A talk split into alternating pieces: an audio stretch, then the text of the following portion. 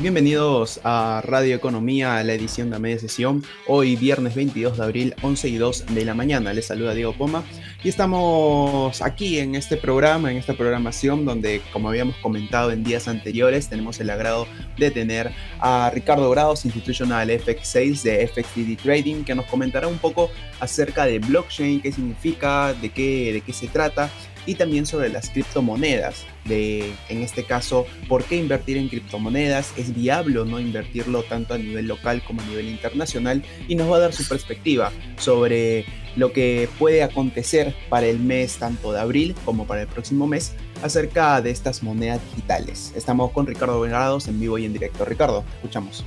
Hola Diego, ¿qué tal? ¿Cómo estás? Muy buenos días. Muchas gracias por la invitación. Es así, Ricardo. Ahora, como bien estaba comentando en el preámbulo para este, este enlace, esta entrevista en vivo, coméntanos un poco acerca de lo que es el blockchain, qué significa, de qué se trata, danos una explicación para todas las personas que están conectadas aquí en vivo y en directo en Radio Economía. Sí, mira, eh, el blockchain es una economía emergente que tiene la posibilidad de rediseñar modelos económicos y permitir la creación de oportunidades de mercado esta nueva y emocionante tecnología es una innovación asombrosa con el poder de mejorar los modelos económicos comerciales ya existentes. Puede generar ganancias, ganancias de productividad en múltiples industrias, desde el sector financiero hasta las cadenas de suministro, el sector público, el arte y mucho más su capacidad para garantizar la desintermediación mejoraría la transparencia y menos controles de auditorías que disminuiría significativamente los costos de transacción y aumentaría la eficiencia a las cadenas de valor ya existentes. Transformaría los modelos de ingresos de las personas y abriría, abriría nuevos mercados. El blockchain ha tomado el mundo como una tormenta. Hoy en día es difícilmente no existe una conversación de negocios que no esté influenciada por el blockchain, desde la salud hasta las finanzas, desde la educación y hasta un gobierno electrónico. El blockchain encuentra una aplicación en casi todos los dominios. La tecnología, si bien es cierto, inicialmente se limitó solo a realizar transferencias de dinero digital como el Bitcoin y otras criptomonedas, sin embargo, los programadores y desarrolladores e investigadores han descifrado nuevos usos para la cadena de bloques o blockchain. Por lo tanto, se ha convertido en la tecnología del presente y del futuro.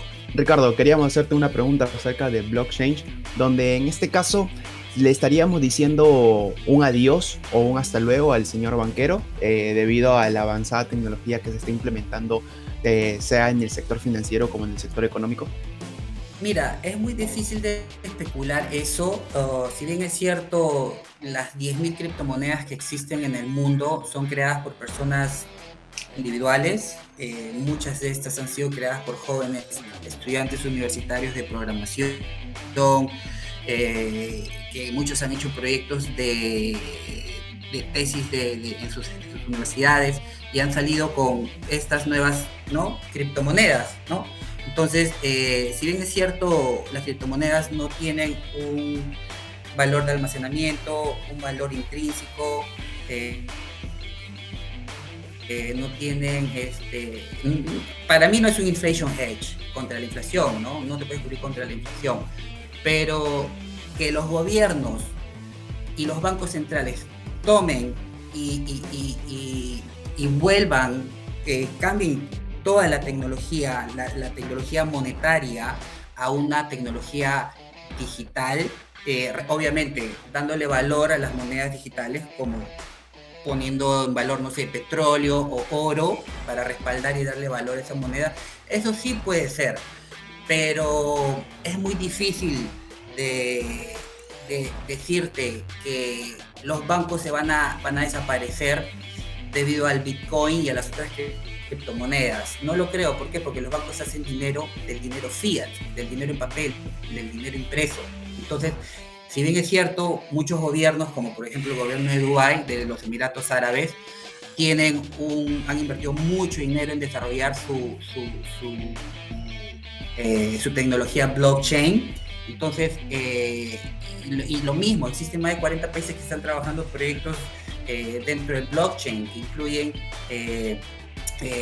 proyectos para la, salud, para las, finanzas, proyectos para la cadena de suministro, para la, para la, educación y así muchos otros proyectos, ¿no? Entonces, este, yo pienso que en unos años sí que el blockchain ha causado, ha causado una disrupción en, la forma de cómo enviamos y recibimos dinero a, través del mundo.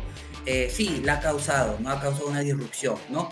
Entonces los bancos, los grandes bancos de inversión, los bancos institucionales a nivel del mundo están adoptando eh, tecnologías eh, relacionadas al blockchain, ¿no? Entonces eh, pienso que van a haber cambios muy importantes, ya están habiendo cambios muy importantes, pero lo que haría que las monedas digitales tengan un valor es lo que es que los gobiernos diseñen sus propias criptomonedas y pongan algún metal precioso o petróleo o algo que le dé valor, ¿no? Porque ahorita el valor que tienen las criptomonedas es simplemente el valor que le, han dado los inversionistas, que usualmente son millennials y unos cuantos inversionistas institucionales que son los que manipulan los precios de las criptomonedas al alza o a la baja, ¿no? Ahorita estamos viendo una tendencia bajista de Bitcoin y de Ethereum que lo más probable es que siga continuando esa tendencia, ¿no? Ricardo, ahora en este caso, una última pregunta para pasar al tema de las criptomonedas con el blockchain. ¿Tienes algunas empresas a la mano que quieran implementar o estén implementando este blockchain dentro de su sistema? Mira, eh, hay bancos que están adoptando eh, eh, cambios, ah, están creando plataformas dentro del blockchain para poder ofrecerle criptomonedas a sus clientes, ¿no? Por Morgan, eh, Bank of America, pero en respecto a países, los Emiratos Árabes, Rusia, eh, la India, eh, tienen, tienen proyectos, la misma África, Sierra León también tienen un programa de votación electrónica dentro del blockchain, que eso también es muy importante, que lo pienso que lo deberíamos implementar en el Perú. ¿Por qué? Porque tener un, sistema de votación electrónica dentro del blockchain evitaría hackeos, eh, fraudes como el que hemos vivido en el Perú el año pasado con el actual gobierno eh, y, te garantiza la transparencia. ¿Por qué te garantiza transparencia eh, trabajar dentro del blockchain, dentro del ecosistema blockchain? ¿Por qué? Porque el blockchain, al ser una, un, encriptado criptográfico, es muy difícil de, de hackear o de, o de falsificar o de alterar alguna información, ¿no?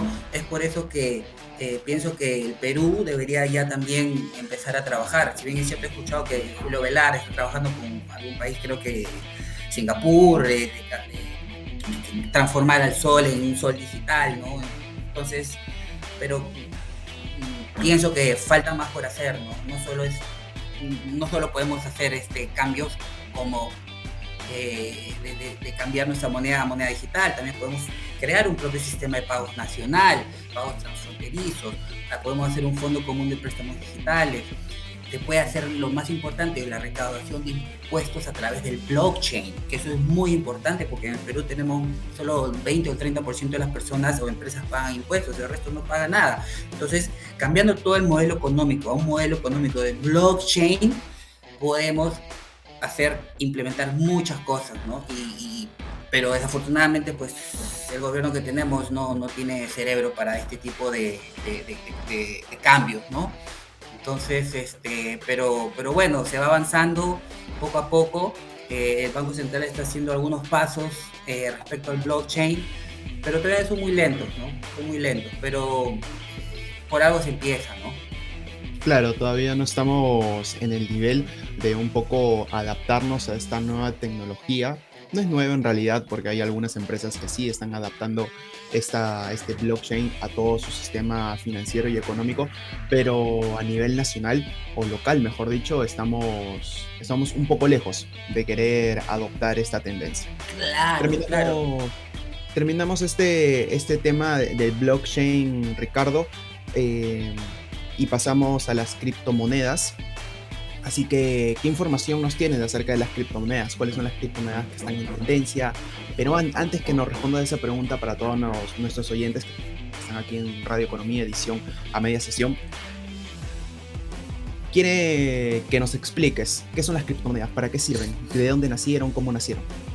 Sí, mira, las criptomonedas nacieron en el año 2008, 2009, ¿no? Eh, las criptomonedas son digitales que emplean un cifrado criptográfico ¿ya? Que esto garantiza la titularidad y la integridad de las transacciones, evitando así las copias o fraudes, como por ejemplo, nosotros o cualquier persona puede ir a una copiadora y sacarle copia a un texto, a una foto. En el blockchain no se puede hacer eso, no se puede alterar ninguna información. Entonces, dichas monedas, las criptomonedas, en realidad no existen. Son monedas digitales que se almacenan dentro del blockchain el blockchain es un registro contable compartido, descentralizado, donde no existen intermediarios. O sea, por ejemplo, si yo tengo acá, tengo un Bitcoin y quiero enviarlo a, otro continente, a otra persona, a través de un wallet se lo puede enviar, ¿no? Entonces los costos son mucho más bajos, no tienes que pasar por el sistema SWIFT, el sistema BIC, de la, gran banca, ¿no? Que son costos eh, que, la gran banca, tú sabes, por hacer un SWIFT internacional te cobran un, costos muy altos, ¿no?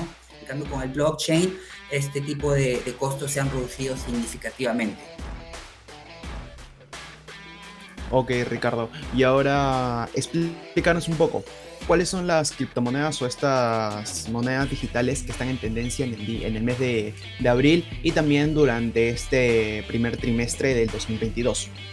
Sí, mira, por ejemplo, como sabemos, Bitcoin es la líder, es la primera que salió, la, más, la que tiene mayor capital de mercado bursátil, el otro tiene 766 millones en, en, activos. Si bien es cierto, en las últimas 24 horas se ha depreciado en 5.71%, en los últimos 7 días eh, apenas ha, ha, ganado, se ha apreciado 0.13%. Tenemos Ethereum, que es la segunda, el ecosistema Ethereum es muy bueno, eh, pueden ejecutar contratos, contratos inteligentes. Eh, Ethereum es la segunda criptomoneda más importante de código abierto que sirve para ejecutar los contratos inteligentes y esta plataforma tiene un alto grado de, de, descentralización, que a diferencia de las otras cadenas de bloques es programable, o sea, se puede usar para la creación de aplicaciones descentralizadas. Ethereum cotiza ahorita en 2.976 eh, dólares por token, ¿no? Eh, también está, se ha depreciado en las últimas 24 horas 5.48%.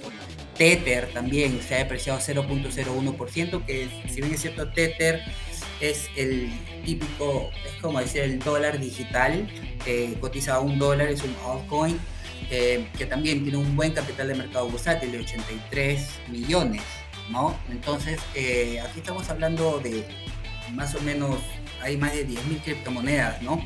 Eh, después tenemos a, BNB, eh, que también eh, la acción, el, token se cotiza en 409 dólares y también están a la baja. O sea, todas en las últimas 24 horas están a la baja.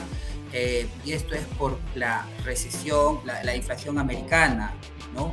Solo las criptos, sino también los índices bursátiles, las bolsas americanas, eh, están todos a la baja, ¿no? Entonces, eh, pienso que la, una buena oportunidad de inversión es apostar a los eh, contratos por diferencia o CFD de las criptomonedas o de cualquier activo digital o, cualquier derivado financiero como los índices, el forex, oro, petróleo, pero apostarle a la baja aprovechando que están de bajada, o sea, que están en tendencia bajista, aprovechar y ganarle a la bajada, ¿no? Ahora lo último, Ricardo, para culminar con esta entrevista, quiero que nos comentes acerca de cuál es el futuro de estas criptomonedas, sea a nivel local, primero a nivel local y posterior a nivel internacional. Mira, ah, mi, mi, opinión personal acerca de las criptomonedas es que, bueno, si bien es cierto son tokens digitales que tienen un valor que es un valor que le ha dado la gente, los inversionistas a nivel mundial y también la publicidad que se le hace a nivel internacional, ¿no? Eh, yo pienso, la verdad, que las criptomonedas eh, pueden llegar a cero eh, en los próximos años. ¿Por qué? Porque no son un metal, no son un activo de refugio, no, no, no es un inflation hedge no es este, no tiene valor intrínseco, no tiene valor de almacenamiento. En cambio, a diferencia del petróleo, el oro, de la plata, el oro, el petróleo, la plata sí tienen valor de almacenamiento, sí tienen valor intrínseco, sí tienen, sí son, sí se usa como cobertura en contra de la inflación. Y ahorita la inflación americana está en 8.5, la inflación peruana está en 6. ¿Dónde está? 6.4 creo, porque recién han, este, aumentado las tasas de interés en los eh, 4.5 estamos, ¿no? Entonces, eh, la inflación es a nivel mundial. Japón también está en una inflación. Eh, la Unión Europea está en inflación. Reino Unido tiene inflación alta. Los Estados Unidos están en una inflación alta. A eso le agregamos lo de la guerra en Europa. Ese conflicto va a generar más inflación, va a traer más, más este, eh, si bien es cierto, va, va a generar muchas caídas en los mercados mucha gente va a perder dinero, pero mucha gente va a ganar mucho dinero. ¿Por qué? Porque si bien es cierto, donde hay eh, conflicto, donde hay eh, problemas, eso genera oportunidad. ¿Y qué es la oportunidad? La única oportunidad de ganarle a los mercados en una tendencia bajista es invirtiendo en CFDs o contratos por diferencia, vendiendo, vendiendo estos instrumentos y, tomando ganancias a la baja, ¿no?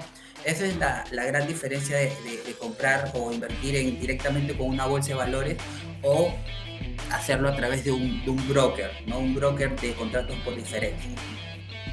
Listo, Ricardo, muchas gracias por tu participación aquí en la media sesión, solo por Radio Economía. Estuvimos con, Ricardo Grados, Institucional FX6 de FXTD Trading. Muchas gracias, Ricardo, y esperamos tenerte en otra oportunidad aquí en el programa. Ya, gracias. Hasta luego. Bye. Hasta luego, Ricardo.